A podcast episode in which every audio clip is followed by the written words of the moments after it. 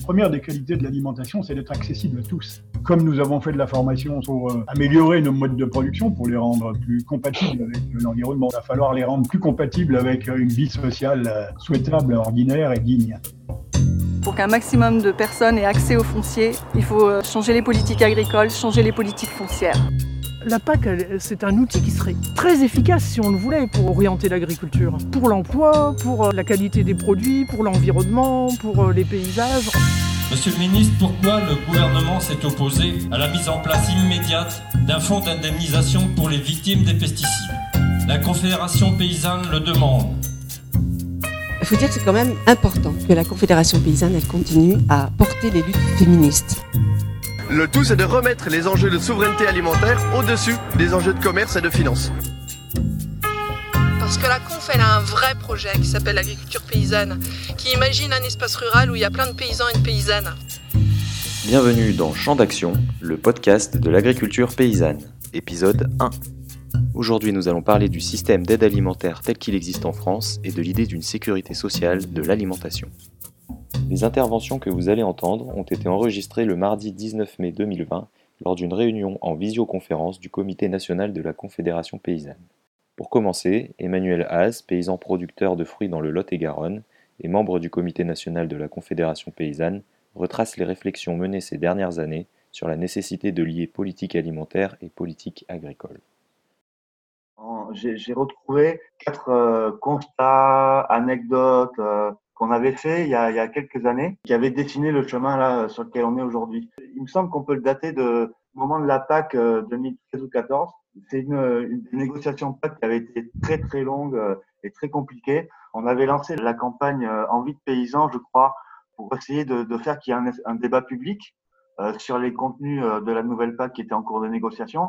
Il faut se rappeler que le règlement PAC 2013, il était particulièrement peu contraignant pour les États membres il y avait pas mal de marge de manœuvre euh, pour les États membres, ce qui, qui avait eu tendance à compliquer pas mal les, né les négociations et, euh, et faire qu'elles euh, avaient duré euh, vachement longtemps. On avait, euh, dans le cadre de la campagne Envie de paysans, vachement éprouvé de difficultés, il me semble, à partager avec les citoyens avec lesquels on essayait de construire un rapport de force au niveau national. On a eu vachement de mal à expliquer, il me semble, hein, les, les contenus de la PAC, leurs enjeux concrets, parce que c'est une usine à gaz, bon, chacun connaît, hein, et on avait éprouvé un peu la difficulté à, à, partager les enjeux de l'agriculture et de l'alimentation à partir de la PAC. On avait constitué euh, une espèce de, coalition euh, d'organisations autour de nos propositions, beaucoup d'organisations environnementalistes. Et à l'époque, il nous est apparu qu'il pouvait être intéressant euh, euh à l'avenir de constituer euh, un rapport de force en incluant aussi euh, les syndicats de salariés, les consommateurs, bref, le monde de la demande finalement, plutôt que, euh, que celui seul de l'environnement qui portait donc sur les, sur, les conditions de production. Quoi. Cette époque-là, c'était aussi, euh, ben c'est le moment où Hollande était arrivé euh, au pouvoir. Il avait, il avait eu un discours de politique générale quelques mois après son élection.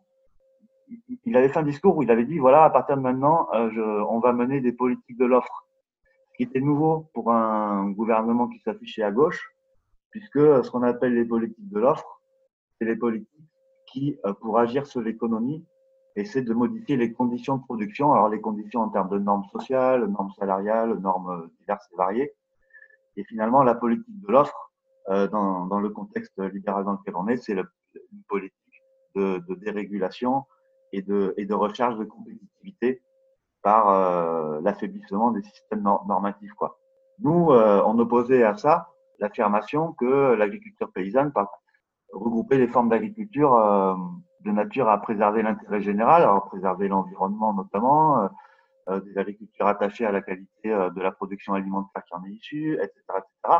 Mais finalement, on avait assez peu euh, à opposer à cette logique de compétitivité à la politique de l'offre euh, celle des gouvernements, parce que finalement, et ce dont on s'était un peu rendu compte sur le moment, on était aussi dans une forme de pensée politique de l'offre c'est-à-dire qu'on réclamait des politiques agricoles de nature à développer l'agriculture paysanne et reprendre des parts euh, sur l'agriculture euh, productiviste.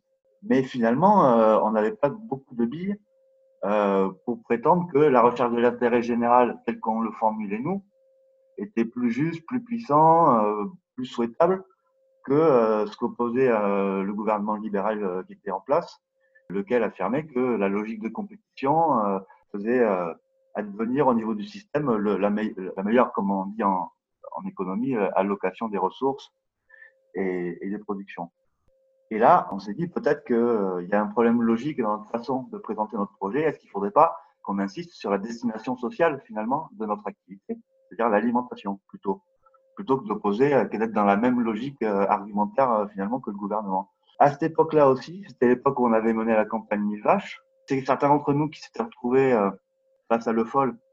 Et pendant cette entrevue, Le Foll avait dit Ouais, vous savez bien que euh, l'usine des mille vaches, c'est pas un modèle que je défends, mais euh, reconnaissez que l'agriculture industrielle, elle a le mérite de produire des prix particulièrement bas, et ces prix particulièrement bas euh, permettent aux couches les moins argentées de la population d'accéder à l'alimentation sans, sans, trop de contraintes, quoi.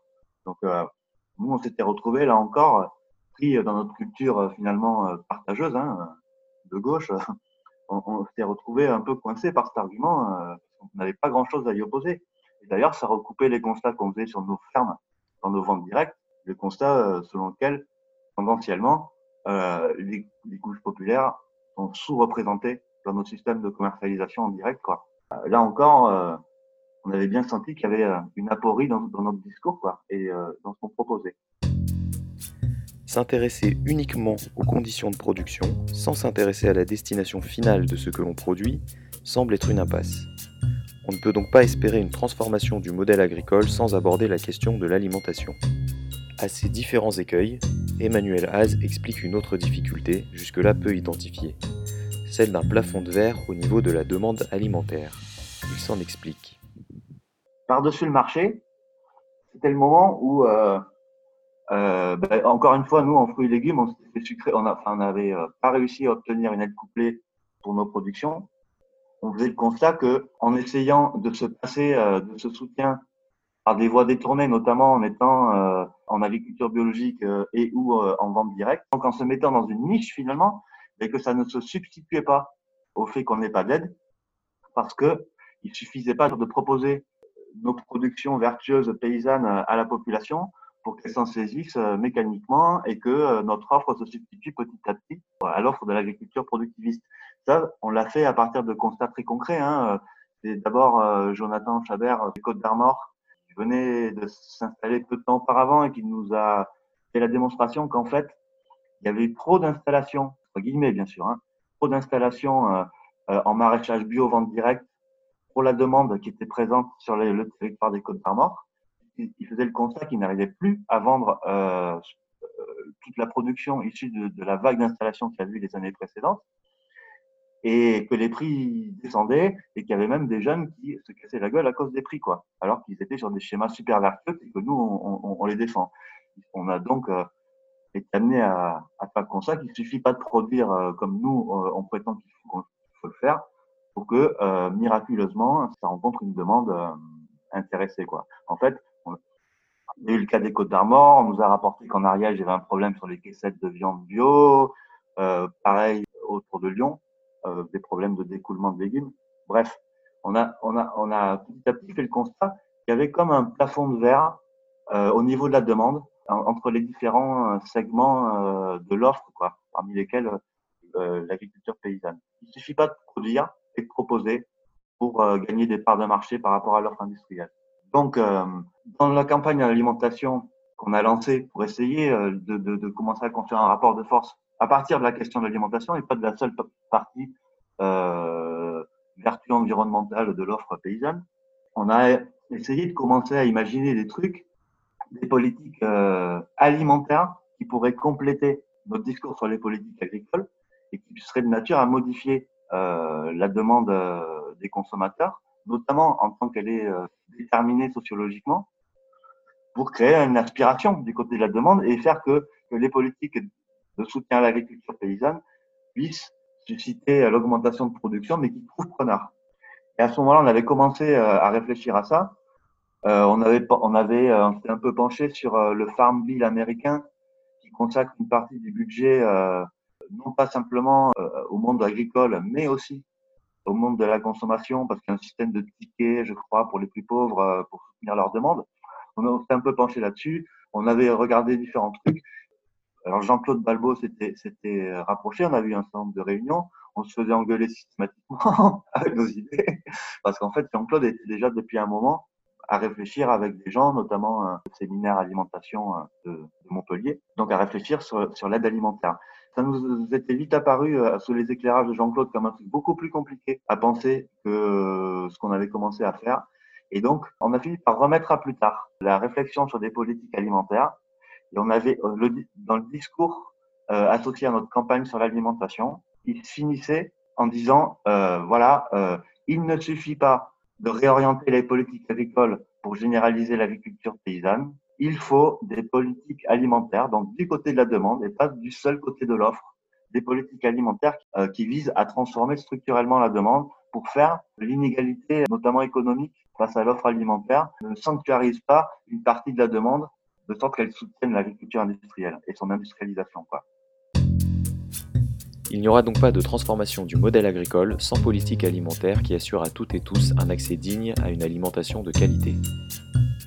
Jean-Claude Balbo, paysan retraité dans le Finistère, ancien producteur de lait puis de viande bovine et ancien administrateur au réseau Sivam, s'est intéressé au système d'aide alimentaire tel qu'il existe aujourd'hui. Pour euh, reprendre à, à, partir de ce que Manu a dit, ce que euh, nous, dans le travail qu'on a réalisé pour le réseau Sivan, le point de départ de notre travail, c'était de constater et de, rendre public le fait que euh, la politique industrielle euh, de production des bas prix par la concurrence, telle que l'a décrivait Manu tout à l'heure, telle que le FOL se vantait de, de, la, de la permettre, de l'autoriser, de la soutenir, cette politique-là euh, ne, ne, ne fonctionne pas ce mode de production industrielle tel que pratiqué aujourd'hui n'alimente pas tout le monde, ne, ne, nourrit pas tout le monde. Donc ça, c'est un constat qu'on a fait au fur et à mesure du temps depuis euh, entre 2008 et, et aujourd'hui. Je, vais m'expliquer parce que évidemment, euh, chacun d'entre vous a, à l'esprit l'idée que plus personne ne meurt de faim en France. Donc ça reste un paradoxe que de dire que le système industriel ne nourrit pas les Français. Ce qu'on a découvert dans le travail, à la charnière des années 2010, entre 2008 et 2011, c'est que l'aide alimentaire était une politique agricole. Il a fallu pour ça participer à quelques réunions un peu surréalistes où l'on voyait le, notamment le, le, les représentants du syndicalisme majoritaire et de l'agro-industrie réunis tous ensemble dans ce qu'on appelle le complexe agro-industriel réclamer euh, et obtenir que l'aide alimentaire soit inscrite euh, comme une activité agricole euh, dans le code rural, et ce qui a été le cas à partir de 2010 et de la loi d'orientation agricole de 2010. Alors, alors même qu'à cette époque-là, nous, nous cherchions à faire inscrire comme activité agricole ce qu'on appelle l'accueil social et qu'on n'a jamais réussi à le faire depuis. Donc il y avait là un paradoxe à, décrypter et euh, il s'appuyait sur l'argument que euh, pour euh, produire assez, il faut produire trop et qu'il faut aider ce système industriel à écouler ce trop. Et que donc l'aide alimentaire était la, solution pour écouler ce trop. Voilà, ça a constaté ça, essayer de comprendre ça, ça, quelle était la logique économique derrière, si tant est que c'était une logique. ça nous a pris du temps. Euh, on s'est intéressé à l'aide alimentaire pour constater que c'était un vaste continent économique, dont je vais vous donner quelques chiffres tout à l'heure. Et euh, on a proposé de travailler à son amélioration, parce qu'on avait, avait, le premier constat qu'on fait, c'est que les produits distribués par l'aide alimentaire ne sont pas d'une qualité euh, suffisante. Ce qu'on dit à l'époque, quand on disait qualité, à l'époque, on était un peu réduit dans le terme de qualité, mais c'était des produits qui, à nous, en tout cas, semblaient de qualité insuffisante. Et euh, le premier de notre réflexe a été de proposer une amélioration de l'aide alimentaire, c'est-à-dire de faire que les circuits courts, par exemple, que les produits de qualité sous label quelconque, participent de la distribution d'aide alimentaire. Et bon, je passe le, détail, mais ça, ce n'était pas, pas le bon plan. Le, le ministère de l'Agriculture, à qui on avait proposé notre travail de recherche, nous a. Il y a aussi des raisons conjoncturelles qui ont fait en 2011 euh, et 2011-2012 que le gouvernement de et Garot notamment était chargé de réviser l'aide alimentaire. Donc à ce moment-là, euh, on a été renvoyé dans nos buts, on nous a dit euh, l'aide alimentaire, de toute façon, c'est un problème industriel et vous n'êtes pas à la hauteur de, ces événements-là. Alors, 2012, c'est aussi à partir des RNDA de Laval. Je pense qu'on peut dire avec le recul que cette question-là de, la manière dont on l'a présentée à l'instant Manu, elle nous est tombée dessus en tant qu'organisation professionnelle agricole, l'ensemble des organisations, GAP, FADEAR, SIVAM, syndicats, MODEF, CONF et même euh, coordination rurale, parce que je me souviens d'avoir discuté de ça avec eux. Elle nous est tombée dessus un peu comme, euh, euh, la neige au, mois d'août. Personne ne l'avait réellement envisagé sous cet angle-là. Alors, l'aide alimentaire, c'est quoi? L'aide alimentaire, c'est ce qui vous arrive quand vous n'avez plus le statut tout à fait entier de citoyen.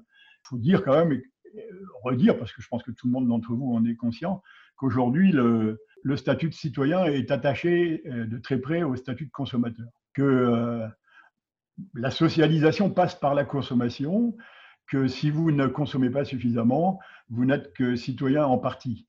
Et euh, à partir de là, la première des violences qui est faite par l'aide alimentaire, c'est justement de constater que vous n'êtes pas un consommateur comme un autre et de vous enlever une partie de la citoyenneté. Et euh, je vais vous donner quelques chiffres pour vous montrer jusqu'à quel point l'aide alimentaire est devenue aujourd'hui de l'activité agricole. Donc ça, c'est 2018, euh, c'est euh, des chiffres tirés d'un rapport établi pour le ministère des, des, Affaires sociales. Le total des dépenses publiques de l'État pour une année 2018 liées à l'aide alimentaire, c'est 476 millions d'euros. Il inclut là-dedans 58 euh, millions d'euros venant du FEAD et de l'Union européenne. Mais l'argent de l'Union européenne, c'est tout de même l'argent euh, public de l'État français.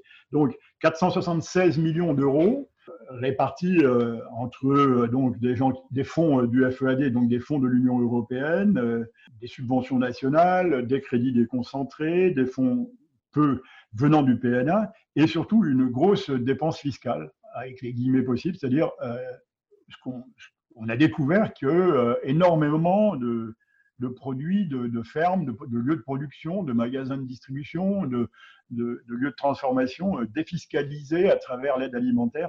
Et actuellement, on estime au bas mot que cela représente 361 millions d'euros par an. Donc vous voyez que on est dans des chiffres quand même assez importants, suffisamment importants pour qu'on puisse parler de structuration en termes de politique. D'autant plus qu'il faut ajouter à cet argent public de l'État 230 millions d'euros qui sont euh, de l'argent provenant des collectivités locales, qui elles euh, aussi participent à leur niveau d'une manière ou d'une autre par des soutiens à des épiceries sociales ou, à des épiceries sociales et solidaires de l'aide alimentaire. Euh, là-dessus, on rajouterait euh, en plus euh, la valeur nette des produits des dons, des, produits distribués qui, pour une, à hauteur de 237 millions d'euros. Et là-dessus, on a encore oublié la, plus grande part de la valeur, si on peut dire, parce que le terme de valeur, il mériterait qu'on s'y attarde un peu, mais on ne va pas le faire, de la valeur de l'aide alimentaire, c'est-à-dire les 200 000 bénévoles qui travaillent à la distribution de cette aide alimentaire, et dont on va dire deux mots tout de suite. Et euh, le bénévolat valorisé, donc les heures de bénévolat estimées et valorisées à un prix euh, ordinaire, à la hauteur du SMIC, représente 500 millions d'euros. Si on additionne le tout, on est tout près de 1,5 milliard d'euros de valeur de l'aide alimentaire. Si vous euh, incluez ça, par exemple, sur le chiffre rapproché des 9 milliards d'euros de, la PAC et des aides directes qui sont versées à nos fermes, vous vous rendez compte qu'un milliard et demi, c'est pas rien. C'est vraiment un élément structurant euh, de, la politique agricole qui, était un angle mort jusque-là, qui nous avait totalement échappé, à partir duquel on, euh, on s'égarait un peu dans, dans, des réflexions sur la consommation telles que les présentait Manu à, l'instant. Donc, réformer cette aide alimentaire, le rendre de meilleure qualité, euh, ça a été notre premier euh, réflexe, y dire mais pourquoi nous y participerions pas avec nos produits, puisque justement ceux-ci sont inaccessibles pour tout un tas de raisons aux classes populaires. Et euh, en fait, on est parti à la suite du refus de l'État. On est parti en 2012-2013. Donc, le, refus de l'État date de 2012. En 2013, on a déposé une autre demande de financement qui, elle, a été validée après pour travailler sur les conditions de l'accès à l'alimentation. dans quelles conditions aujourd'hui nous accédons à l'alimentation, tous, examiner ça. Qu'est-ce qui fait que certains y accèdent par leurs revenus, d'autres par le crédit et, d'autres encore parce qu'on leur donne la nourriture. On avait le sentiment que cela aurait une répercussion sur les fermes et sur la façon de, concevoir le mode de production, de, se placer, surtout qu'on parle, alors je sais pas, c'est peut-être moins vrai à la conf, mais je ne suis pas convaincu, qu'on parle facilement de système vertueux. Et euh, bah, ma foi, la, vertu, euh, on peut en avoir plusieurs définitions probablement, mais euh, c'est quand même l'incarnation de valeurs et qu'il faudrait se mettre d'accord sur les valeurs. La première d'entre elles, pour nous, nous semble être la démocratie, donc que, chacun ait son mot à dire sur les affaires le concernant. Et que chacun ait son mot à dire sur l'alimentation, ça me paraît pas être quelque chose de totalement étranger à, nos façons d'exploiter. À cette description euh, financière de l'aide alimentaire, je dois rajouter quand même que depuis la crise de 2009, au moins depuis euh, la crise de 2009, euh, les destinataires, les bénéficiaires de l'aide alimentaire sont, ont doublé. entre 2009 et, et aujourd'hui, le chiffre a doublé. On est à 5,5 millions de personnes dépendant de l'aide alimentaire en permanence pour se nourrir. Et euh, c'est pas rien non plus. Euh, je vous dis c'est pas rien parce qu'on a passé notre temps à se dire mais nom d'un chien c'est pas rien. Comment ça se fait que tout ça nous a échappé?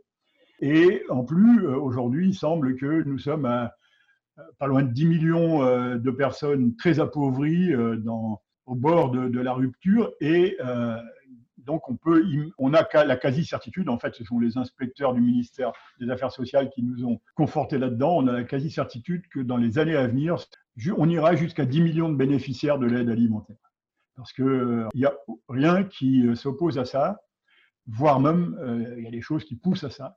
Et je vous parle de ça, euh, je vous l'aurais dit il y a deux mois, vous imaginez bien qu'aujourd'hui, à la suite de la, pandémie, de la situation à devant laquelle on se trouve et de tout ce que vous avez entendu dire sur euh, la difficulté qu'ont euh, les quartiers populaires à, s'alimenter, vous pensez bien que les choses euh, risquent fort, à chaque crise comme ça, risquent fort d'augmenter. Après la crise de 2009, après la crise avec les manifestations pour la faim qu'il y a eu dans le monde entier, là, les, les, difficultés d'approvisionnement qu'il y a eu, après cette crise-là, en France, l'aide alimentaire a augmenté. Les personnes bénéficiant de l'aide alimentaire ont augmenté et n'ont jamais diminué après. C'est-à-dire que je ne sais pas si l'activité économique s'est rétablie, je ne sais pas si l'agriculture a produit euh, et mis en marché plus de produits. En tout cas, ce qui est sûr, c'est qu'on constate que une fois qu'on est rentré dans l'aide alimentaire, on n'en sort plus. Donc, on est bien face à une politique structurante et de l'offre et de la demande, et euh, qu'il est important de prendre en considération.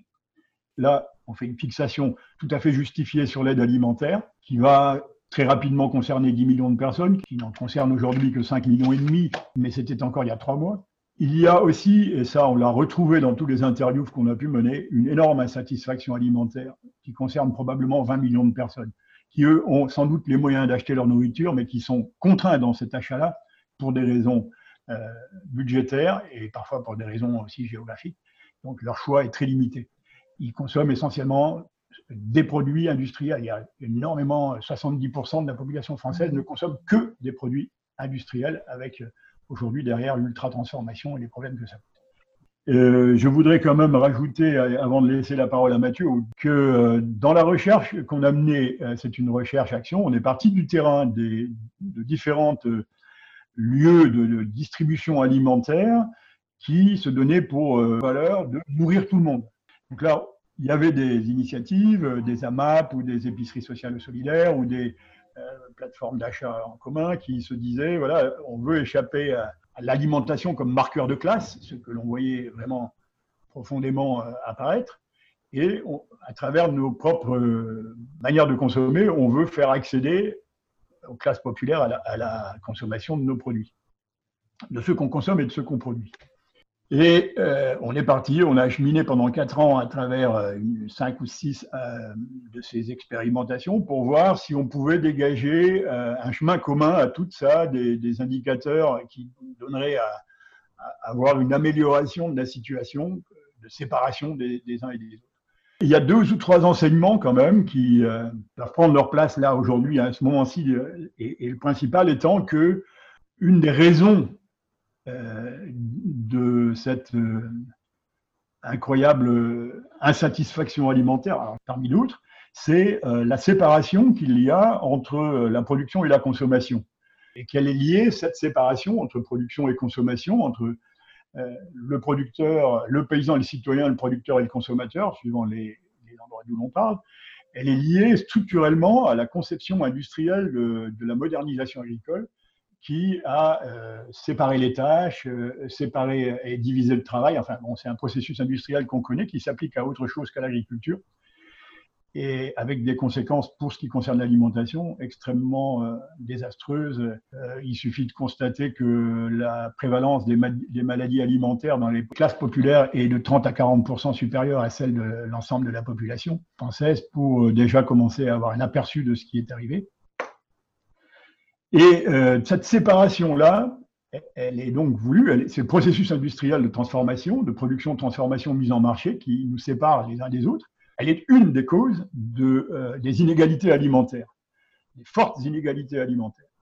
Je pense qu'un des objectifs qu'on peut se fixer aujourd'hui tous ensemble, en, tant que euh, groupe social euh, résistant à, à, cette injonction à manger industriel, c'est justement de, de, rompre cette séparation-là, de, de, de, la, dissoudre, cette séparation-là, de, mettre face à face et, le consommateur et le producteur, de mettre face à face surtout et le paysan et le citoyen. Donc de dire euh, ce que aurait dit Polanyi en, un mot, de socialiser euh, l'alimentation. Et euh, c'est à ça que nous étions arrivés en termes de conclusion. Socialiser l'alimentation pour nous, Réseau Civam, et pour la plupart de nos partenaires, c'était au moins trois horizons de travail. Un, euh, concevoir euh, une politique publique de l'alimentation euh, qui prenne en compte cette nécessité de socialisation, par exemple dans tout ce qui relève de l'alimentation des cantines, des cantines scolaires, de la restauration collective. La deuxième voie à travailler, c'est la socialisation de l'outil de production, le statut de producteur, le statut de paysan. Qu'est-ce qu'on peut en dire Comment se fait-il que l'on soit obligé aujourd'hui de payer pour travailler? Comment se fait-il qu'aujourd'hui euh, on travaille pour payer son outil de travail plus que pour se rémunérer? Est-ce qu'on peut échapper à ce statut de travailleur indépendant tout en restant indépendant je pense que la conf là-dessus, euh, et je vois Manu Marie qui est là, qui confirmera certainement engager un important travail de réflexion sur des statuts autres que euh, celui du, travail indépendant à titre individuel réfléchir sur le statut des scopes et tout ça, ça nous parlait à nous aujourd'hui une des très bonnes solutions pour faire fondre les inégalités alimentaires, pour socialiser euh, l'alimentation. Et la dernière et la troisième et la dernière des, pistes de travail, et je vais laisser euh, Mathieu euh, vous la présenter, c'est carrément pour le coup de créer une branche de l'alimentation dans la sécurité sociale telle qu'elle est aujourd'hui pratiquée.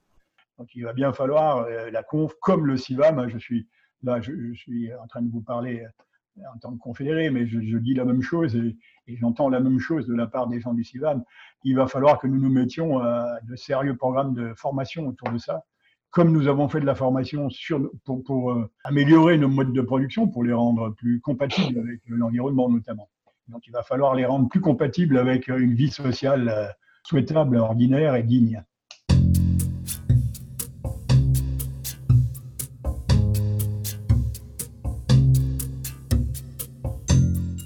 J'ai une question, mais elle est peut-être un peu anticipée par rapport à la suite euh, du débat. Geneviève Savini. Si on parle de que les gens doivent décider un petit peu eux-mêmes de comment ils vont s'alimenter et tout. Paysanne dans les euh, Alpes de Haute-Provence. Comment est-ce qu'on décide en quelque sorte pour les pauvres?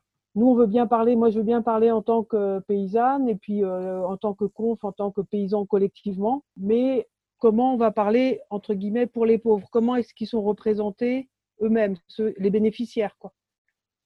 En fait, il y a une chose qu'il faut garder à l'esprit qui nous est apparue euh, très fortement, c'est que, et là, ça c'est une critique de la social-démocratie, hein, toutes les politiques qui sont faites pour les pauvres, en termes de logement, comme en termes d'alimentation, comme en termes de transport, toutes les politiques qui sont faites pour les pauvres, à un moment ne fonctionnent plus, pour une raison, alors on l'a constaté, euh, l'exemple le plus caricatural étant euh, évidemment ce qui est arrivé à, à Lula au Brésil, Et quand on a cherché à comprendre pourquoi, ce qui est évident, c'est que, enfin, ce qui nous a paru évident, hein, qui, reste à documenter, hein, il y a encore un gros travail, énorme travail, je vous le disais tout à l'heure, mais j'en suis vraiment très convaincu, y compris intellectuel sur le, les fonctionnements de l'économie, c'est que quand on en arrive à faire des politiques pour les pauvres, c'est parce qu'on a fait d'abord des politiques pour les riches.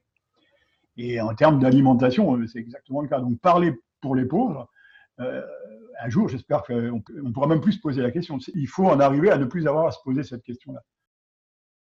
Quand on prend la sécurité sociale de la santé, Emmanuel Marie, euh, au moment où on l'a mis en place et puis après, pendant depuis son existence, jamais on se pose la question est-ce qu'il, comment on fait pour les pauvres? C'est un accès pour tous. Paysan dans le Calvados. C'est, euh, et c'est dans le sens de la réponse de Jean-Claude.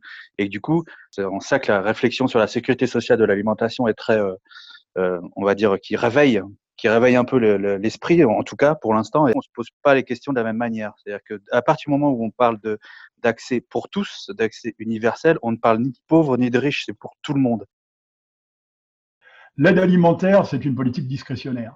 Elle fait la part entre les riches et les pauvres, elle fait la part entre les uns et les autres. Et la sécurité sociale, telle que va vous la présenter Mathieu, c'est une politique universelle le, mouvement social des Gilets jaunes a montré que toute réforme environnementale, euh, toute prise en compte de, réformes climatiques, par exemple, euh, qui, sont fortement souhaitables, et nous, on le vit dans nos exploitations, ces réformes-là n'auront pas lieu dans une société où les inégalités sont croissantes. Il est impossible d'avoir une politique environnementale non caporalisée, efficiente, dans une société comme la nôtre aujourd'hui. Et notre devoir, nous, en tant que producteurs, il est, il est de faire que euh, les inégalités alimentaires disparaissent pour que enfin puisse améliorer l'environnement dans lequel on produit et on vit.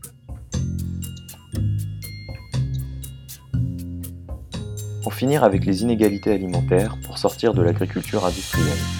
Conjuguer démocratie alimentaire et transition agricole. Oui, mais comment s'y prendre? À partir des réflexions que vous venez d'entendre et des travaux de l'association Réseau Salariat, un collectif d'agronomes de l'association Ingénieurs sans frontières a imaginé la mise en place d'une sécurité sociale de l'alimentation. Mathieu Dalmé, ancien animateur de la Confédération paysanne et membre d'Ingénieurs sans frontières, nous présente cette idée. Moi, je voulais vous, présenter euh, un petit peu l'historique de, bah, de pourquoi on en arrive à, se retrouver là aujourd'hui et comment a été euh, monté ce projet et, euh, dans l'idée de répondre à, quels enjeux. Donc là, les enjeux, ils ont été hyper bien posés par, par Manu et par Jean-Claude. C'est vrai que le, départ, de, en tout cas de, la dynamique euh, qui s'est enclenchée là et, qui fait qu'on est là aujourd'hui, ça commence au, lendemain des, assises de l'agriculture et, de l'alimentation qu'on avait organisées à Saint-Denis, où donc ces enjeux-là étaient posés. L'aide alimentaire n'était pas aussi euh, détaillée que, ce qu'on a fait là, mais, mais euh, quand même, Dominique Maturel avait insisté sur la nécessité de, de plus du tout se baser sur cette politique-là pour penser l'accès de tous à une alimentation de qualité. L'enjeu de coupler agriculture-alimentation, il était là. L'enjeu de transformer la demande aussi. Et donc, on a euh, l'idée de démocratie alimentaire, de mettre de la démocratie dans l'alimentation qui, arrive. Florence et Bande, euh, qui représentait le Miramap, qui, intervient en disant il faut ouvrir euh, les différents centres qui discutent d'agriculture, comme les chambres d'agriculture et autres, aux citoyens pour pouvoir mettre les citoyens et faire de la démocratie sur les questions agricoles. On a deux autres interventions, donc à la fois Dominique Paturel et à la fois François Collard du Tilleul qui, euh, qui défendent la notion de service public de l'alimentation, disant, voire même qu'il faudrait rendre l'alimentation gratuite ou en tout cas que euh, l'État doit prendre en charge le fait de, nourrir euh, l'ensemble de la population. Et moi, ça me ça me convient pas trop ces solutions-là. À la fois, je trouve pas assez ambitieux l'idée de dire il faut démocratiser les institutions qu'on a aujourd'hui. Et il y a aussi bah, la, nécessité de se dire que si on veut transformer des choses qui sont macroéconomiques, comme toute la production agricole, bah, il faut se doter d'institutions macroéconomiques fortes. On ne peut pas avoir le recours au local ou aux projets alimentaires territoriaux ou autres et, le repli sur soi et, son AMAP et ainsi de suite pour, pour envisager une, transformation de l'ensemble de la production, mais que se baser uniquement sur, sur l'État, en tout cas sur un service public qui donc serait soutenu par, par l'État tel qu'il est aujourd'hui, pris dans bah, le libéralisme et, tel qu'il serait peut-être éventuellement différent demain, mais même s'il était différent demain, il, resterait très sujet à un changement politique qui en ferait autre chose et remettre l'ensemble des conditions de, de production agricole et, alimentaire entre les mains de, l'État, ça semblait un peu, un peu délicat. Et donc, il y avait la, volonté de, construire autre chose et par là aussi rendre possible et souhaitable et compréhensible, quoi, développer notre imaginaire collectif sur comment on peut faire démocratie alimentaire avec un projet qui soit ambitieux et qui donne d'institutions capables d'être pérennes et, de, pérenniser cette transformation de, de, la production et cet accès de tous à une alimentation de qualité, le fait d'être tous considérés comme citoyens et comme ayant droit à se nourrir sur, sur l'agriculture et l'alimentation. Et donc là, c'est après la mise en perspective de, l'ensemble de ces enjeux qui ont été présentés là, avec euh, les travaux, notamment vulgarisés par, euh, Bernard Friot et Réseau Salariat. Donc euh, Bernard, euh, avec qui moi j'avais déjà travaillé auparavant pour comprendre ces enjeux et, travailler à, comment la sécurité sociale, le régime général de sécurité sociale tel qu'il a été pensé en 45. Hein, quand on dit sécurité sociale, on entend souvent l'état actuel de la Sécu, mais quand on parle de sécurité sociale de l'alimentation, c'est inclure une branche alimentation dans euh, un fonctionnement de type de celui du régime général de la Sécu tel qu'il a été pensé en 45. Et euh, je fais une mini-ellipse. En 45, le régime général euh, a d'abord été pensé pour nourrir toutes les familles qui étaient pauvres pour pas qu'elles tombent dans la misère à la sortie de la guerre. C'est après que la santé s'est vraiment instituée et a pris de l'ampleur, mais à la base, la Sécu, c'est d'abord d'abord permettre à tout le monde de se nourrir à un moment donné où, où la, la France est quand même pauvre. Donc, comment euh, ce système de sécurité sociale, il peut permettre d'envisager euh, de se doter d'institutions, de se doter d'un pouvoir d'agir pour le peuple, pour mettre en place une organisation démocratique d'un secteur économique. Euh, parce que c'est ce qu'il a fait après vraiment sur la santé. Et donc, on, avait cette information-là, cette connaissance-là, et, et qu'on avait aussi partagé avec la Confédération paysanne. Donc, il y avait eu des échanges au préalable entre, entre Bernard Friot et, et le monde agricole au, RNDA ou autre, mais on, l'avait refait venir euh, dans la préparation de l'AG social euh, en 2016 euh, à, la conf pour parler un petit peu de, de son point de vue. Donc c'est des choses qui étaient là. Et donc moi, je me suis dit, je pense qu'il faut tenter le coup de vraiment voir ce que ça donnerait qu'une sécurité sociale de l'alimentation et que de se doter d'un mécanisme tel qu'a été pensé la Sécu de santé dans le régime général en 45 pour euh, se doter d'institutions macroéconomiques qui nous permettent de transformer l'ensemble de l'agriculture euh, et de l'alimentation, de considérer tout, euh, tout, le monde comme des citoyens et plus comme des pauvres, et en même temps bah, de, rendre concret et souhaitable et permettre de vulgariser cette nécessaire démocratie de l'alimentation, socialisation de l'alimentation dont on a besoin, plutôt que d'être dans le slogan et dans quelque chose qui, qui reste pas très palpable. Et donc là, moi, j'en ai parlé avec, avec les camarades, d'Ingénieurs sans frontières. Donc, c'est euh, c'est une ONG, mais en tout cas, la, nature de notre activité est de type syndical. Hein, euh, en disant, il y, a, il y a deux tâches dans le syndicalisme de défendre ses conditions de travail et de préparer la, transformation de son secteur d'activité. très simplement, la, la défense de, de l'agriculture paysanne et de ses travailleurs, quoi, qui reprend les deux. Et donc, euh, dans ce cadre-là de, réflexion entre professionnels, entre agro, sur euh, comment on peut transformer l'ensemble de notre domaine d'activité, on a décidé de travailler à la rédaction d'un premier document pour présenter ce que serait euh, la sécurité sociale de l'alimentation. Donc on l'a fait en échangeant aussi avec Jean-Claude, en échangeant avec des gens de Réseau Salariat, et puis on a, on a publié ça pour la première fois il y a un peu plus d'un an, en février 2019. Et j'arrête là l'histoire, je, reprendrai peut-être après juste pour dire où on en est aujourd'hui. Mais, euh, mais, du coup, je vous détaille ce qu'on a mis là-dedans et pourquoi on pense qu'une sécurité sociale de l'alimentation permet effectivement de, répondre aux enjeux. Je vais, je vais rester sur les, grands principes fondamentaux. Donc, il y en a trois. Euh, le premier, c'est euh, l'universalité. Donc, on en a déjà parlé, hein, pas faire une politique discrétionnaire pour les pauvres qui, considèrent euh, certains de nos concitoyens comme, euh, comme des gens étant euh, privés de ressources et donc pas complètement citoyens parce que pas consommateurs, mais bien de dire on est dans le droit à l'alimentation et le droit à l'alimentation tel que défini par, par Olivier de Schutter et autres, c'est le droit de pouvoir choisir son alimentation. Donc, on donne à tout le monde la capacité de permettre de choisir son alimentation on se donne euh, d'institutions qui vont euh, permettre de faire vivre euh, le droit à l'alimentation. C'est universel, c'est inaliénable, on ne peut pas l'enlever, on ne peut pas le perdre. On s'est basé sur l'image de la carte vitale, d'avoir 150 euros crédités sur la carte vitale, de la même façon que tout le monde a sa carte vitale aujourd'hui. et eh ben, de créer un mécanisme où tout le monde a 150 euros sur lui pour pouvoir se nourrir. Je ne suis pas plus long que ça sur, sur la somme. Ce qui est sûr, c'est que elle est discutable, elle est, on, l'envisage comme éventuellement pas complètement suffisante, à terme en tout cas. Aujourd'hui, on est sur ce montant-là, notamment dans l'idée de lancer le dispositif et, et, la façon dont on pense le financer aussi. On sait que c'est quelque chose qui, de toute façon, apportera beaucoup aux, personnes les plus démunies. Et donc, et donc on, estime que ça permet de dire que le droit à l'alimentation serait assuré aujourd'hui avec ce mécanisme qui se mettrait en place. Euh, donc ça, c'est le premier pilier, c'est euh, voilà, l'universalisme et, euh, et, le fait que ce soit rattaché au, droit de la personne et qu'on ne puisse pas revenir dessus. Le deuxième pilier, c'est le financement de ces 50 euros-là qu'on base sur, sur une cotisation. et donc là, c'est très important parce que l'histoire du régime général de sécurité sociale est intéressante dans la façon dont elle se monte en 45 comme un pouvoir d'agir que récupèrent les travailleurs. Les caisses sont gérées par les travailleurs pour décider de comment sera mise en place l'économie euh, de la santé notamment, et c'est eux qui vont décider d'augmenter les cotisations, de financer la mise en place des CHU et ainsi de suite. Mais elle est aussi euh, intéressante dans la façon dont elle a été détricotée par la suite.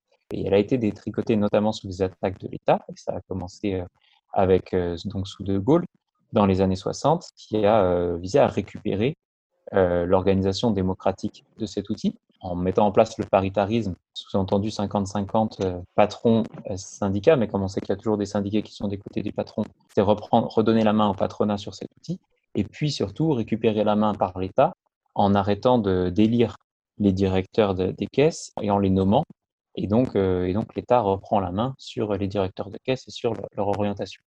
Donc, elle est intéressante pour ça et pour l'autre mécanisme qui est l'attaque qui a été faite à la cotisation et au financement par l'impôt avec la CSG qui a été mise en place et avec euh, bah, petit à petit, euh, à partir des années 80, un gel du taux de cotisation et un remplacement de, financement par l'impôt qui, euh, en fait, à la différence des cotisations, bah, l'argent transite entre les mains de l'État. Et donc, si la sécurité sociale, aujourd'hui, telle qu'elle est détricotée, est financée par, par l'État, eh bah, et bah, ça donne d'autant plus de pouvoir à l'État pour décider euh, qu'est-ce qui va être mangé et ainsi de suite. Et ça lui donne une concentration de pouvoir extrêmement forte et une sensibilité au lobby euh, extrêmement forte également. Et donc, se baser sur le principe de la cotisation, de dire, quoi qu'il arrive, euh, cet argent, on le prend sur la valeur ajoutée et on le met dans des caisses de la même façon que le régime de la sécurité sociale de santé fonctionne avec une cotisation sur les salaires, de chacun selon ses moyens, à chacun selon ses besoins, et on met de l'argent dans ses caisses et après chacun en retire un droit, on est, on est sur quelque chose de, complètement viable. Après, on peut aussi envisager que cette cotisation, elle soit agressive sur euh, le rapport de richesse qui se met en place aujourd'hui et d'aller euh, demander euh, qu'en même temps que cette cotisation se met en place, elle soit couplée avec une augmentation des salaires. Mais je ne détaille pas là. Si on se basait même sans augmentation de salaire aujourd'hui, on serait sur une cotisation de 10% sur les chiffres qu'on a retravaillés aujourd'hui, ce qui correspond à une, si on divise l'ensemble de la population française en 5 quintiles, c'est une opération blanche pour le quintile du milieu. Et les deux premiers quintiles sont largement bénéficiaires et les deux quintiles les plus élevés sont donataires dans ce système-là. Euh, c'est du détail encore et c'est surtout en travail.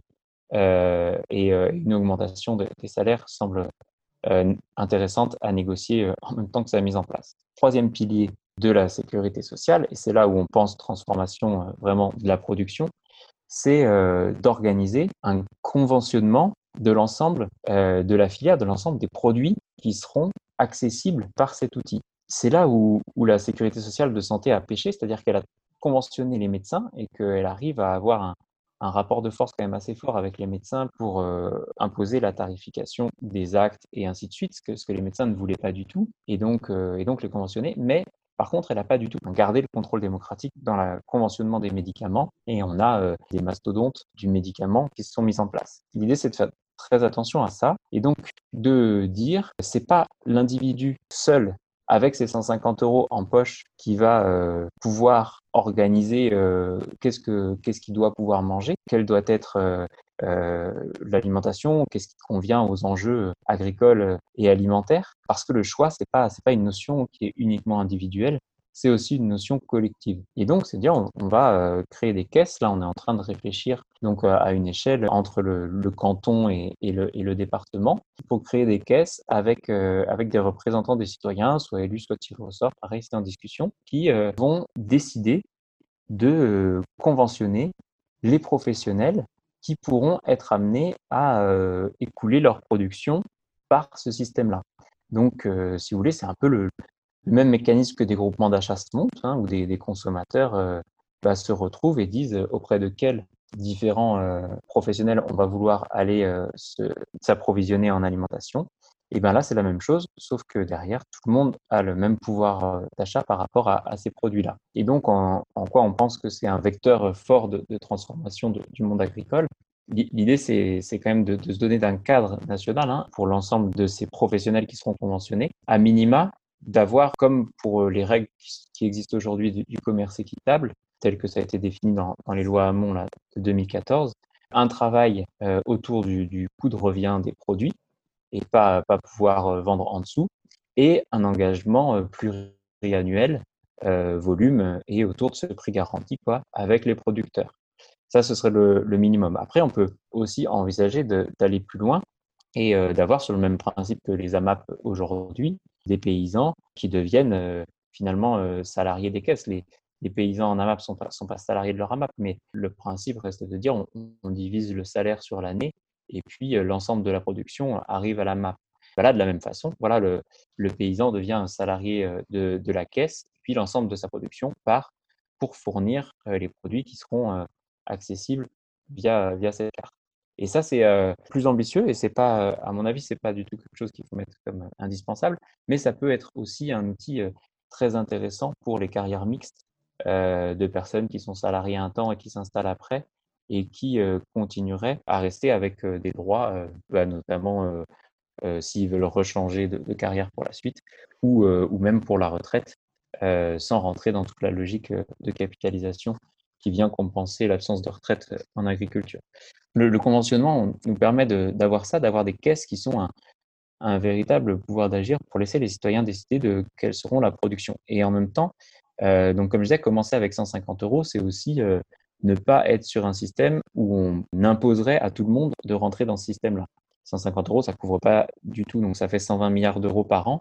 L'ensemble de la production, euh, c'est à peu près la moitié de l'ensemble de la consommation alimentaire française. Donc il resterait encore largement euh, de quoi produire autrement pour, les paysans qui ne voudraient pas rentrer là-dedans. Par contre, on se donne d'un outil qui permet euh, d'envisager par la suite de monter et de petit à petit euh, grignoter sur, l'ensemble de la production agricole tout en répondant aux, premiers enjeux. Donc ça, c'est les, trois grandes lignes du projet, hein, universalité de l'accès, financement par la cotisation et créer des caisses démocratiques qui décideront de quels produits, avec quels critères quelle production, quels producteurs pourront écouler leur, euh, leur production par ce système-là.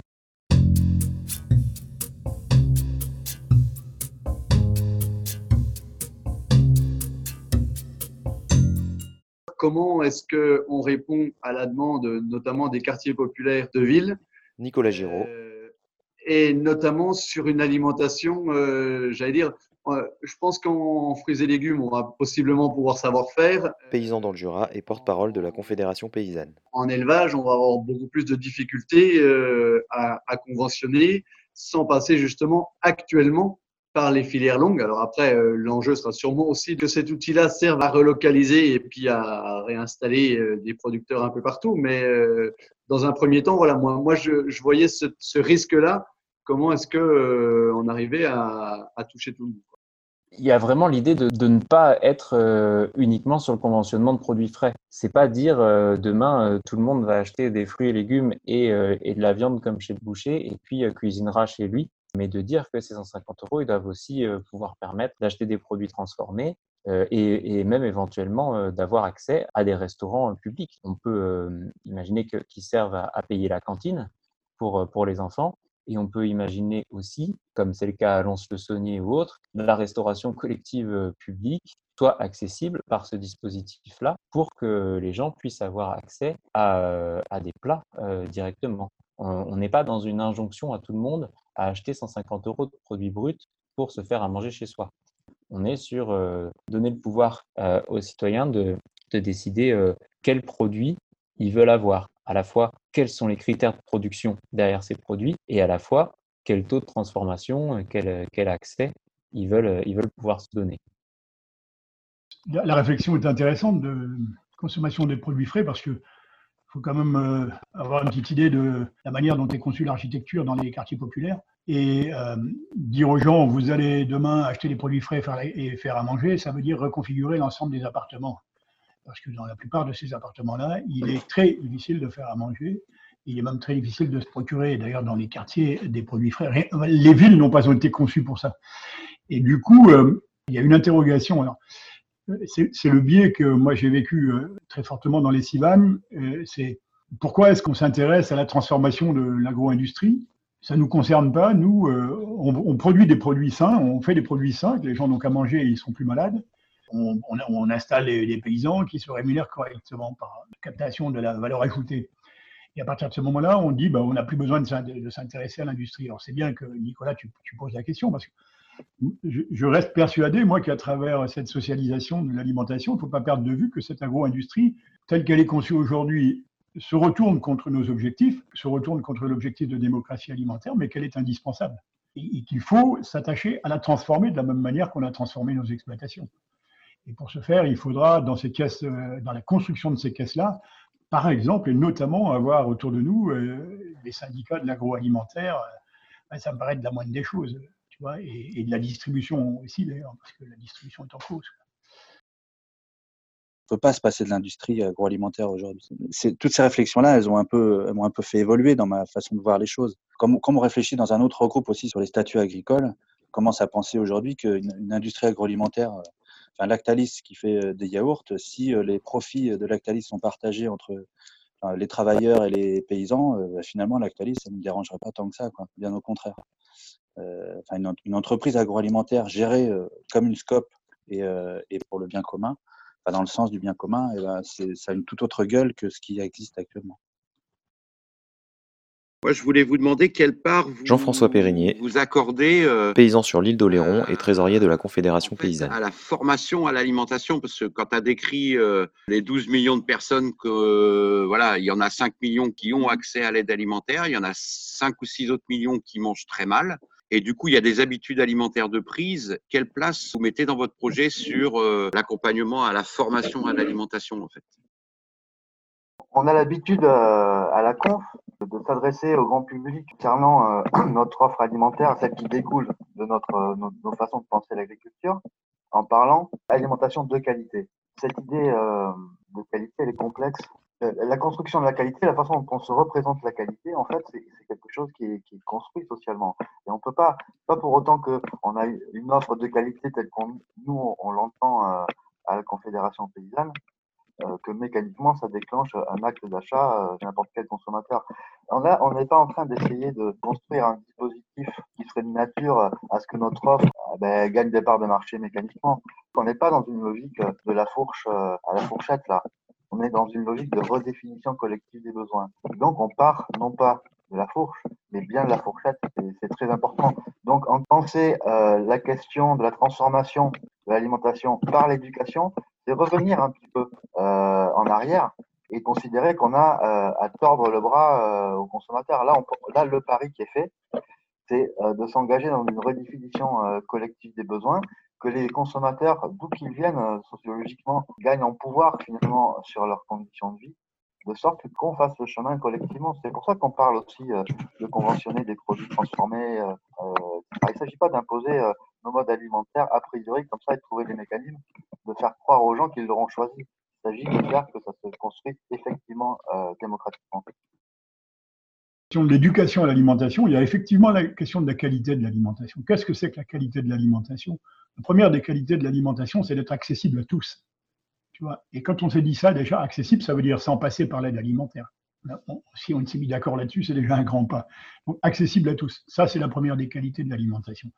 Après, moi, je souscris tout à fait à ce que vient de dire Manu.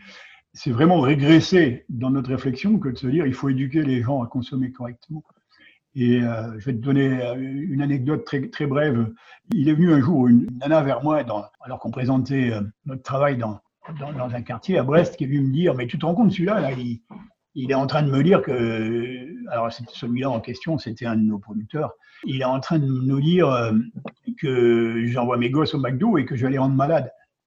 Et peut-être bien, oui, mais seulement qu'elle me dit, mais et lui, il envoie bien ses gosses au ski. Tu vois que le, la consommation alimentaire, elle a, en quoi? Parce qu'on est paysan, tout d'un coup, on viendrait dire aux autres euh, comment ils doivent se comporter. Ça, en fait, ça ne marchera pas. C'est surtout ça. Le, problème, c'est que ça ne va pas fonctionner si on, si on y procède comme ça.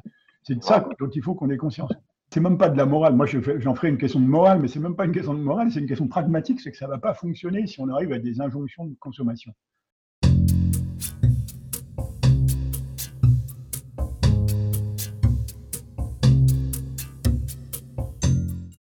J'ai l'impression qu'avec ce projet-là de sécurité sociale de l'alimentation, on amène une pierre supplémentaire à un projet euh, social et écologique. On amène une pierre alimentaire et on intègre ce projet d'agriculture paysanne qu'on a, on, l'intègre à un projet de société encore un peu plus. On, l'a toujours dit que c'est un projet de société, mais pour, ça, il faut le formaliser et le rendre concret. Et j'ai l'impression que ce projet-là le, concrétise un peu plus, en tout cas aux yeux des, citoyens, des consommateurs. Et c'est quelque chose qui me semble vraiment important dans ce temps-là où on est actuellement. Et je me dis euh, qu'on avait commencé à lancer au dernier salon un plan de transition euh, sociale et écologique de l'agriculture pour l'élargir à un plan social, écologique et alimentaire de l'agriculture en y intégrant ces questions-là pour arriver à, avoir ce pied-là supplémentaire sur lequel on puisse travailler, il me semble. Merci d'avoir écouté ce podcast réalisé par la Confédération paysanne.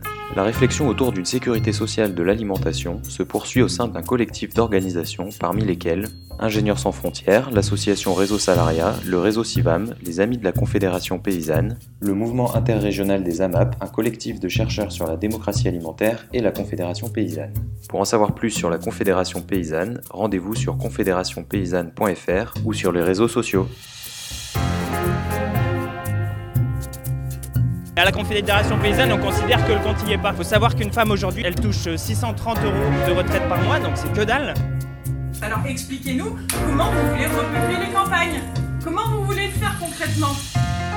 Le défi, c'est de démontrer que oh, une autre voie est possible.